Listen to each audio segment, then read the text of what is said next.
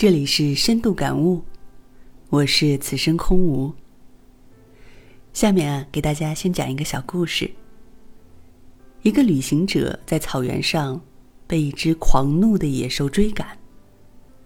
旅行者为了逃生，跳到一口无水的井中。然后他看见井底有一条龙，张着血盆大口想吞噬他。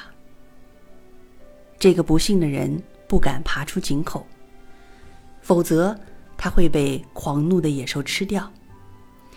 他也不敢跳入井底。否则就会被巨龙吞噬。他抓住井缝里生长出来的野灌木枝条，死死不放。他的手越来越无力，他感到不久就会向危险投降。那危险正在井口和井底两头等着他。他仍然死死的抓住灌木。然而。有两只老鼠开始绕着他所抓住的灌木主枝画了一个均匀的圆圈然后开始啃食。灌木随时都会断裂震掉，它也随时会落入龙的巨口之中。旅行者目睹着这一切，深知自己必死无疑。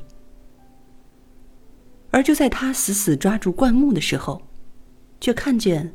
灌木的树叶上挂着几滴蜜汁，他便把舌头伸过去，填抵着或许最后的快乐。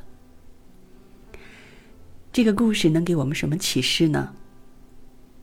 一个人在紧要关头，要消除某种单一的压力和恐惧，对于勇者来说，也许并没什么了不起；而要消除多方面的压力和恐惧，特别是在进退两难的境遇中，以全部的身心的力量向险恶的势力抗争，就显得格外难能可贵。